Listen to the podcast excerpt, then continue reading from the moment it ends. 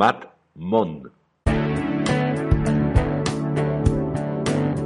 Este no es otro podcast de series.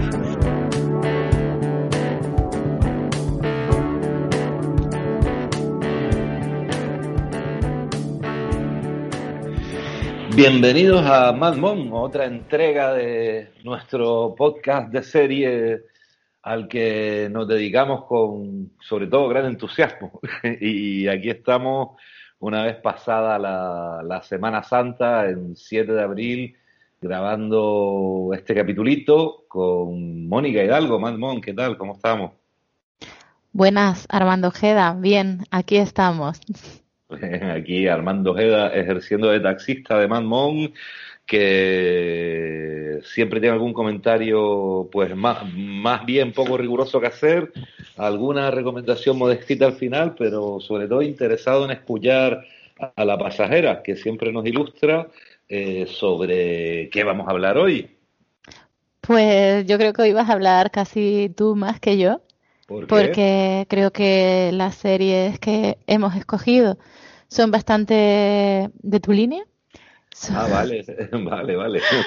creo que las has visto y además creo que también te encantan. Entonces, después de la intensidad de la, del último espacio, con series como La Innegable Verdad, eh, tan duras y tan dramáticas, eh, hemos optado por, por irnos a unas series un poquito más ligeras. A la comedia.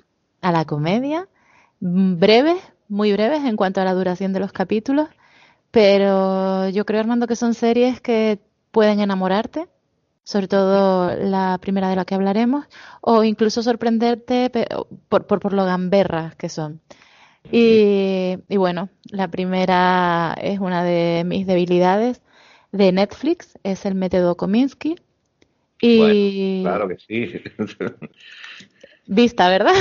Sí, sí. Eh, fantástica y sobre todo nos reconcilia o nos quita el miedo a ver productos protagonizados por actores veteranos que parece que todo, que todo tiene que ser el estanque dorado de, de, de Katy Hedbury y, esa melancolía tristeza. Es una serie divertidísima que aborda temas crudísimos. Una serie muy divertida, sí, yo te digo ligera, pero de verdad que sí, ¿eh? que nos lleva al borde casi del abismo, ¿no? A la última etapa de nuestra vida, pero no por eso, no porque sean personajes maduros y retraten ese tipo de problemáticas que viven al llegar a esa edad eh, lo cierto es que yo creo que está hecha para todo tipo de públicos y que desde un niño, un adolescente hasta un señor mayor puede divertirse, disfrutarla, reírse con la relación que tienen sus protagonistas, los dos oscarizados, Alan Arkin y Michael Douglas.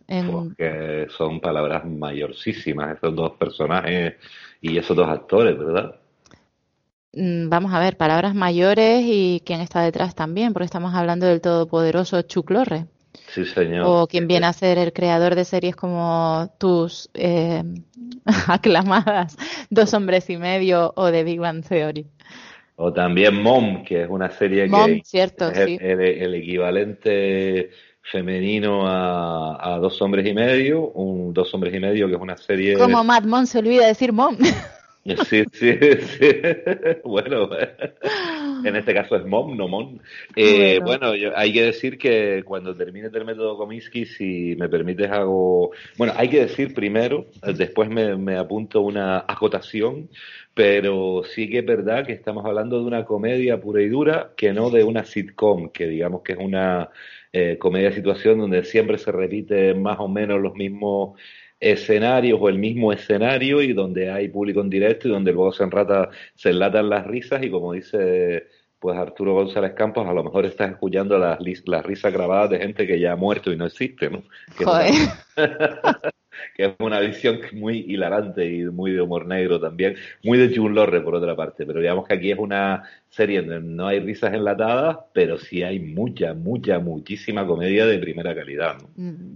Vamos, tantísima calidad que la, eh, el método Kominsky ha sido aclamado por la crítica y a pesar de que mm, no se, no se promocionó con mucho bombo y platillo en su momento, el boca a boca hizo su trabajo y, luego la cantidad de premios que ha recibido. Eh, a ver, es que tratándose de quién se trata y estando de por medio eh, personajes tan poderosos como Arkin o Douglas, yo creo que no tiene ningún tipo de...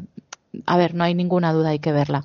Y, y bueno, a todo, a todo esto, quien no la haya descubierto, que no sé si quedará alguien que no la haya visto en Netflix, la serie nos va a hablar de dos ancianos que son entrañables, que son súper auténticos, que cultivan una amistad de lo más peculiar desde hace 45 años.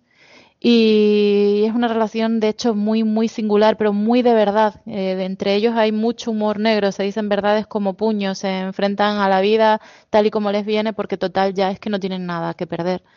Y luego, si ellos dos son, vamos, ellos son los, los pesos pesados, los, son el 100% de esta serie. Eh, los secundarios también son bastante oh. destacables.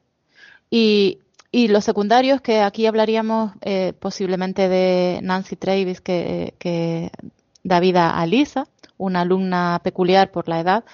Eh, por, bueno, claro, es que no hemos hablado que Douglas da vida a Sandy Kominsky, un actor que en su última etapa, un actor de éxito, de relativo éxito, que en su madurez ha decidido montar una escuela de interpretación. Y Norman, eh, Arkin da vida a Norman, es su agente. Eh, un poquito mayor que él y un tipo, un cascarrabias auténtico. Y, claro, dentro de la escuela que crea Sandy Kominsky se inscribe eh, Lisa.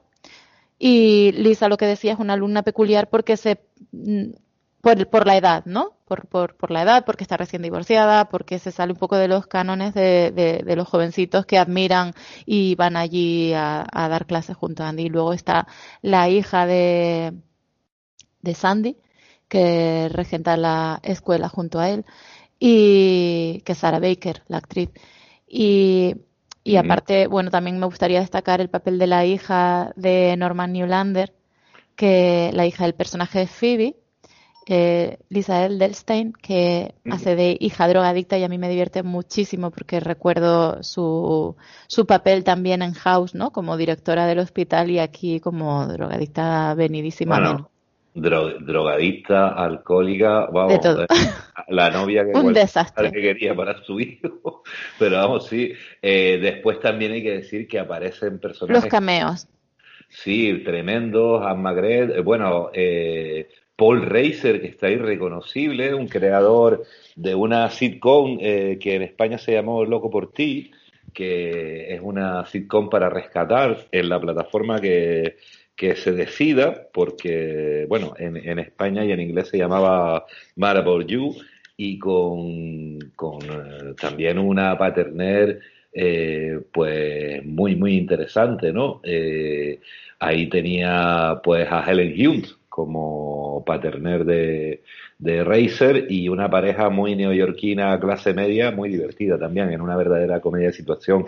Y después también, ya que me dejas ahondar. No, yo creo que voy a quitarte la palabra ya, porque si vas a hablar de cameos, yo creo que para mí los más brillantes son los de Danny DeVito, dando vida al urólogo, y a Kathleen Turner. En la segunda temporada aparece Kathleen Turner, y claro, estas, estos tres eh, son el corazón de películas como El corazón verde, La joya del Nilo o La guerra de los Rose, pero eh, que aparezcan los tres dando vida a personajes tan dispares me parece un detallazo, me parece un homenaje a todo el cine que han hecho juntos. Eso era lo que yo quería decirte. Hombre, es que eso evidentemente es una clave muy, muy importante para los amantes de, de la, de la comedia, ¿no? Y después, hombre, por ahí también está eh, Nancy Travis. Sí, te lo dije, Lisa.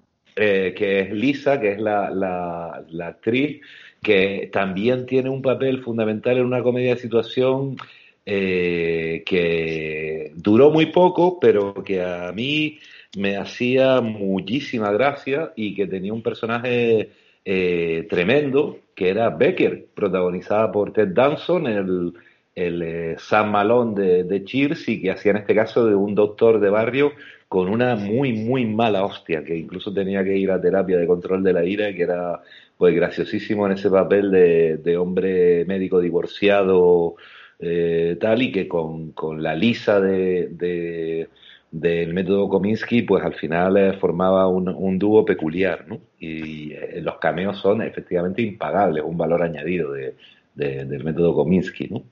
Pues sí, esta serie está llena de talento y aborda temas que, que son como la vida misma.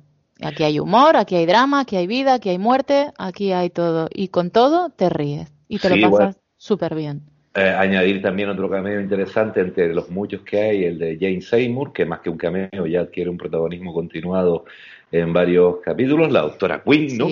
y, decir que se habla de, de, enfermedades muy graves, de problemas masculinos de sexualidad, de la dificultad de ser mayor, y hay que decir que Michael Douglas, Sandy, monta una escuela de interpretación no porque tenga vocación, sino porque en realidad es una manera de, de extenderle cheques a, un ego que no tiene papeles para trabajar. Quiero decir que me parece también esa forma parte del encanto de, una serie que efectivamente es extraordinaria y tengo que decir que, que, has tenido muy buen ojo con esta serie desde el principio, que ha sido una auténtica descubridora antes que la crítica se apuntara a comentarlo, te, oía yo ya hablar maravillas. Esta es una de las series que yo más he disfrutado en Netflix, yo creo que sí. Eh, creo que se estrenó la primera temporada en 2018 y la segunda en 2019, luego llegó la pandemia y ahora hay una noticia, la verdad que mm, a mí me ha dejado desolada,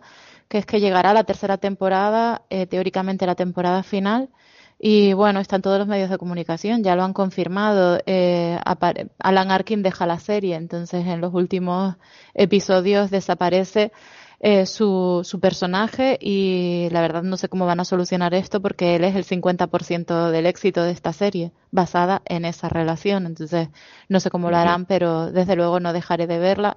No creo que dure que falte mucho para el estreno porque por ahí he leído que estaba previsto en mayo, no creo que sea en mayo tampoco, pero bueno, eh, teóricamente está por llegar y llega con esta triste noticia, llega al final de la serie. Bueno, eh, también se veía venir con un reparto tan selecto, no creo que estuvieran ahí estirando. Claro, es que imagínate cómo tiene que haber sido grabar la tercera temporada después de la pandemia con personas eh, tan vulnerables, ¿no? Sí. Sí, sí. Hay que decir que Así que no me, creo que, o sea, no, no lo creo, por lo que he leído, no tiene nada que ver con la pandemia. Alan Arkin ya había decidido retirarse. Vale. Él cumplió ya con su papel y, y, bueno, pues a esperar como locos que llegue la tercera y última temporada a Netflix. Sí, Alan Arkin digamos que era el más cáustico en su sentido del humor en la serie y es el que aporta quizás más humor negro.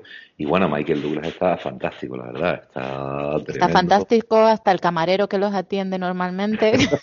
que hace un ejercicio de equilibrio tremendo, porque es mayor que ellos. Y hasta aquí, hasta aquí podemos leer.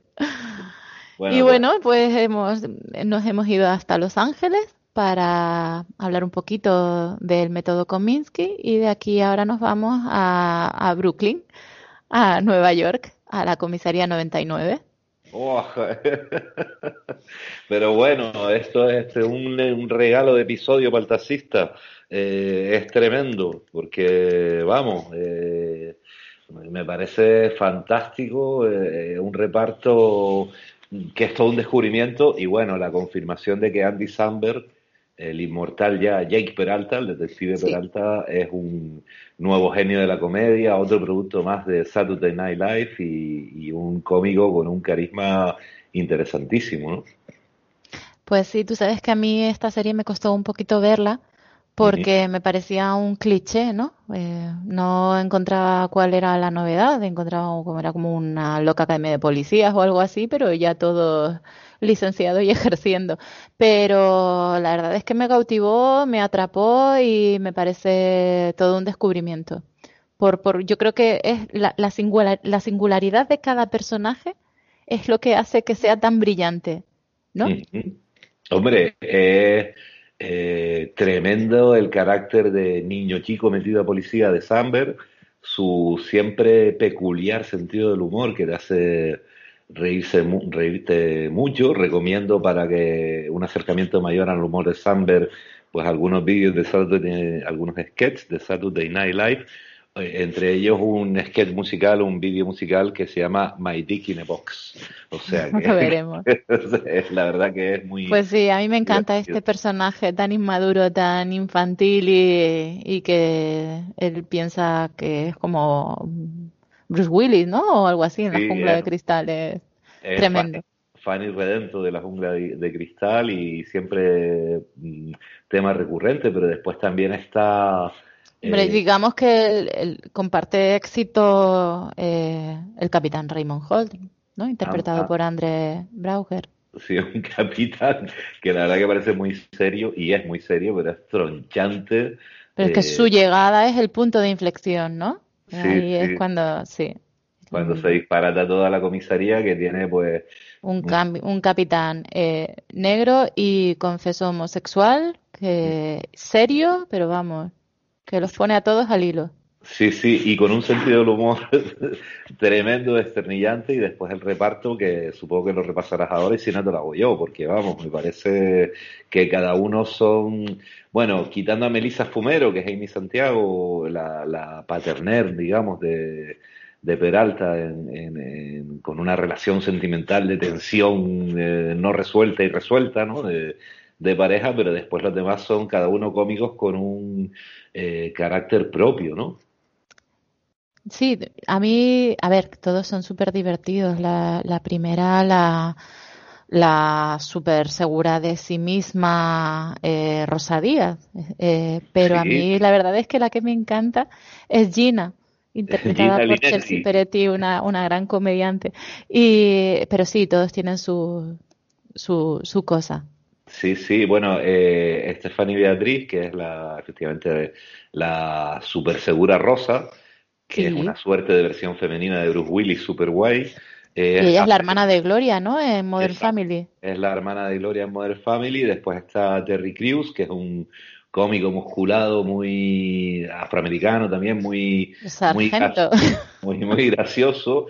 Está el, incalificable Joel Utrulio, con un humor y un tipo de humor que nunca había visto y que me parece que, te sorprende siempre y tremendo. Y después tienen apariciones en, la serie, pues un, bueno, bastantes actores interesantes, pero sobre todo el cómico Craig Robinson, que hace del, del ladrón Doug Judy, que es un cómico afroamericano también súper, súper gracioso, o Jason Mansuocas, que es un cómico con un sentido de humor muy bestia y que aquí pues eh, se deja querer muchísimo, hace de pareja eventual de Rosa y es un tipo pues que, que, irrumpe siempre, ¿no? Pues sí, desde aquí yo creo que era importante invitar también al humor, a las risas y a las aventuras de estos detectives de la comisaría 99 del Departamento de Policía de Nueva York.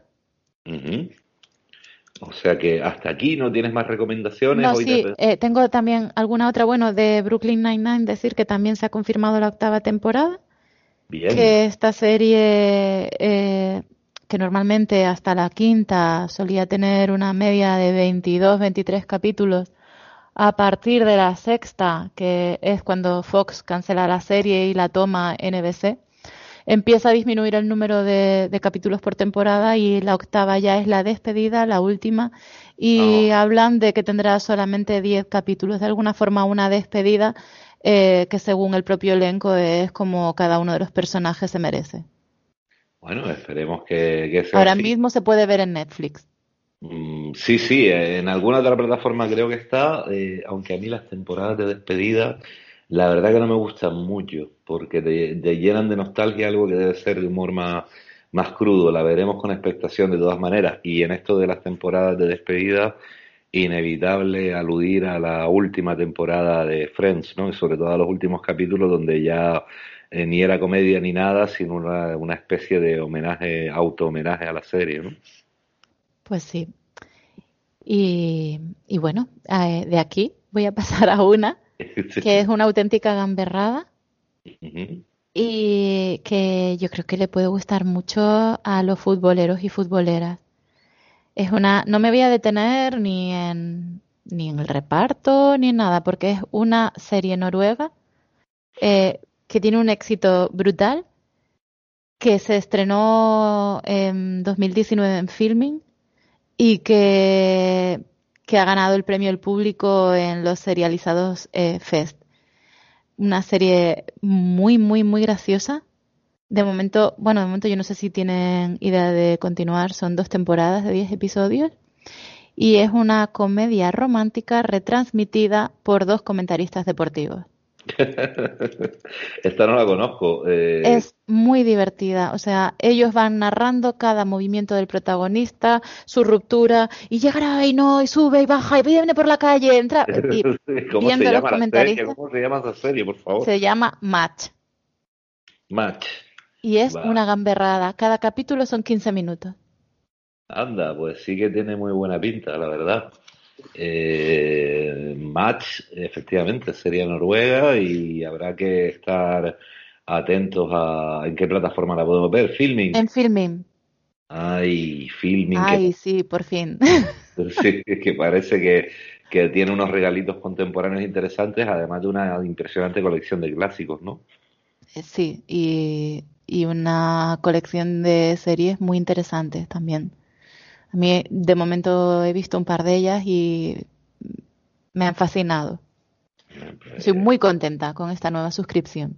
Bueno, pues otro, otro que añadir, hay que decir que Filming sí se va a un público, a un segmento a lo mejor más específico. Yo estoy muy tentado sobre todo por el cine clásico, que realmente, aunque uno va cumpliendo años y el clásico ya no es el, solo el cine de los 40 o los 50, sino también el de los 80 y los 90, pero sí es verdad que, que en títulos clásicos del pasado que realmente me interesen y tal, pues solo en Amazon Prime he encontrado cosas interesantes, la verdad.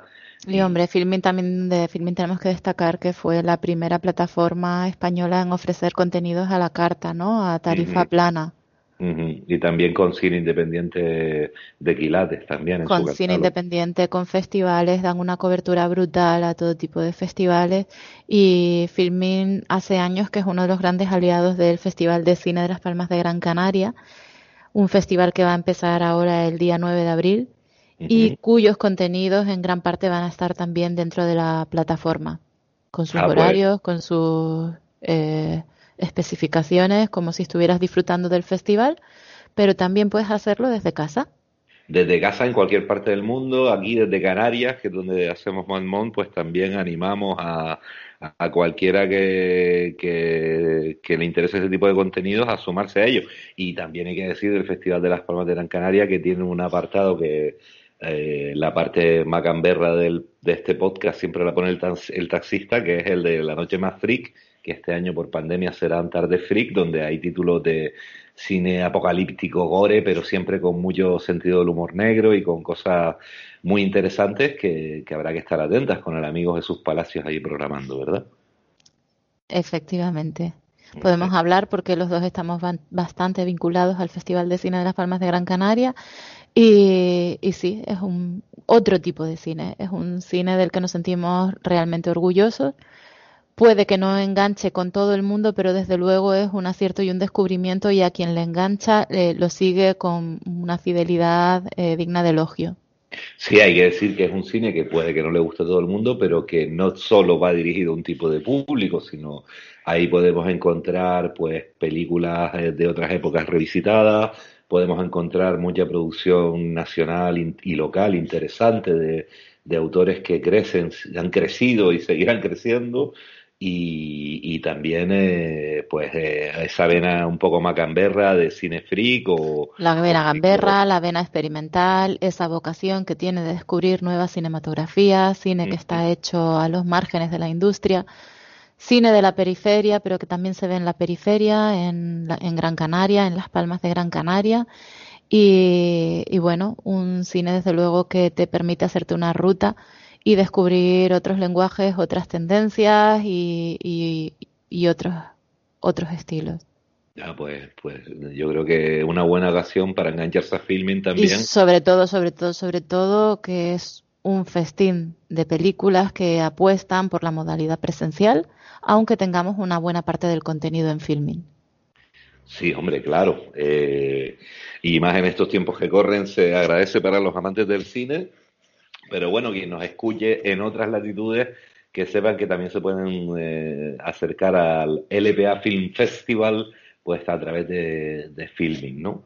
Sí, eh, no solamente si eres suscriptor, sino que ellos ofertan una suscripción de dos meses eh, a 15 euros para que puedas acceder a los contenidos del festival y a todos los contenidos de la plataforma. Pero que no quieres abonarte y no quieres ser suscriptor, también puedes pagar por película. Ah, vale, pues está bien saberlo como Apple en realidad. O sea, que, también, que también todas apuestan por esto, que nadie diga que, que no es reglamentario, ¿no? Y bueno, y hasta aquí las recomendaciones de Monoy, ¿alguna más? No, de momento vamos a dejarlo en tres series divertidas y, y, bueno, una muy entrañable, otra más loquita y la tercera muy gamberra. Vale, pues yo me tengo cinco minutos para hacer un par de recomendaciones y esa acotación que te había dicho. Vamos a ello. Venga, pues con Chuck Lorre decir que Two Men and a Half está efectivamente en... Dos hombres y medio. Sí, está, está en... Bueno, que vemos las series en versión digital, tampoco nos vamos a poner ahora a reírnos de que habla inglés, ¿no? Quiero decir que, aquí hablamos inglés los dos también. Pero bueno, sí, decir que, que es una serie sobre todo que gira en torno a la figura de un niño al principio, que es el actor eh, Angus T. Jones, que tiene a un fantástico John Cryer como réplica de hermano mojigato al todos sabemos cómo es Charlie Singh, que yo creo que se interpreta a sí mismo en esta serie, como dan buena cuenta los testimonios de las numerosas actrices que han pasado por ahí, en el peor sentido de, la expresión, y que yo creo que durante las cuatro o cinco primeras temporadas es una de las series menos políticamente correctas, yo creo que improgramable hoy día eh, con todo lo que estamos viviendo por, una gran cadena generalista y, me parece que es un, de un humor bestia, muy de Chuck Lorre eh, y muy, muy efectivo en ese, en ese sentido de la comedia de situación eh, que digamos que es todo lo contrario a los problemas crecen. Digamos que es una serie pues, bastante ácida en ese, en ese punto y sobre todo yo creo que las tres... yo aguanté un par de temporadas y me aburrió. Sí, bueno, también es para un público en concreto y no quiero decir que sea solo un público masculino, quiero decir es toda mentalidad de cada serie descubre su público y las tres, cuatro primeras temporadas son las más, efectivamente las más bestias. Después ya entra, digamos, en una serie de, de repetición de sí misma y con, bueno, con cuando esta entra Aston Kutcher, ¿no? En, en, eh, el papel de, del desterrado Charlie Sin, ¿no? Eh, pues la serie ya pierde, Aston Catcher, perdón, pierden todo lo, el sentido que tenía y se convierte en un remedo que, que se acaba riendo de sí mismo en los últimos episodios, ¿no? Y yo creo que son los mejores con Aston Catcher, que recordar que lo descubrimos en la serie Aquellos Maravillosos 70 con actrices como, por ejemplo, Mila Kunis, una serie de la que podemos hablar otro día. Yo quería recomendar brevemente... Laura Prepon. O Laura Prepon de Orange is the New Black, tremenda actriz, claro que sí, claro que sí, ¿no? Pero esas igual podemos ahondar en el próximo capitulito y sería un poco mi pequeña aportación final. Y hay que decir que eh, recomendar en Movistar eh, la serie Resident Alien, que es una serie de, de estrenos estos días, eh, donde el argumento es manido, pero el resultado se deja ver, sobre todo ahora de mediodía, una serie protagonizada por Alan Tudyk, de un extraterrestre que llega a la Tierra, eh, se estampa con la nave, él tiene la misión de, de preparar la destrucción de la Tierra y al final acaba adoptando la identidad de un, de un local disfrazado como humano que resulta ser el médico del pueblo. Y eso es lo realmente divertido y novedoso porque se, se viene a estrellar en un sitio muy, muy, muy rural, donde la comunidad es muy pequeña y cada uno tiene sus peculiaridades.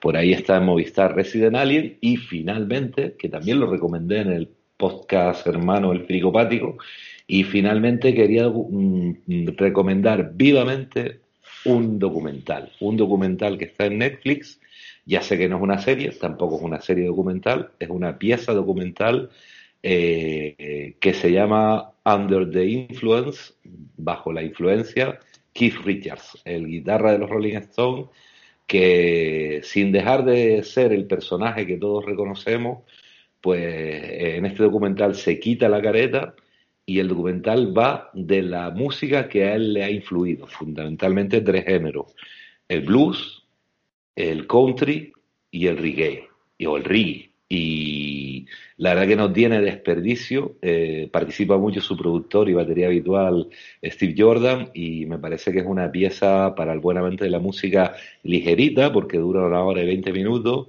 pero también muy muy interesante para descubrir un personaje y descubrir cómo la música es un gran círculo que al final eh, acaba conectando a, personajes improbables de improbable relación.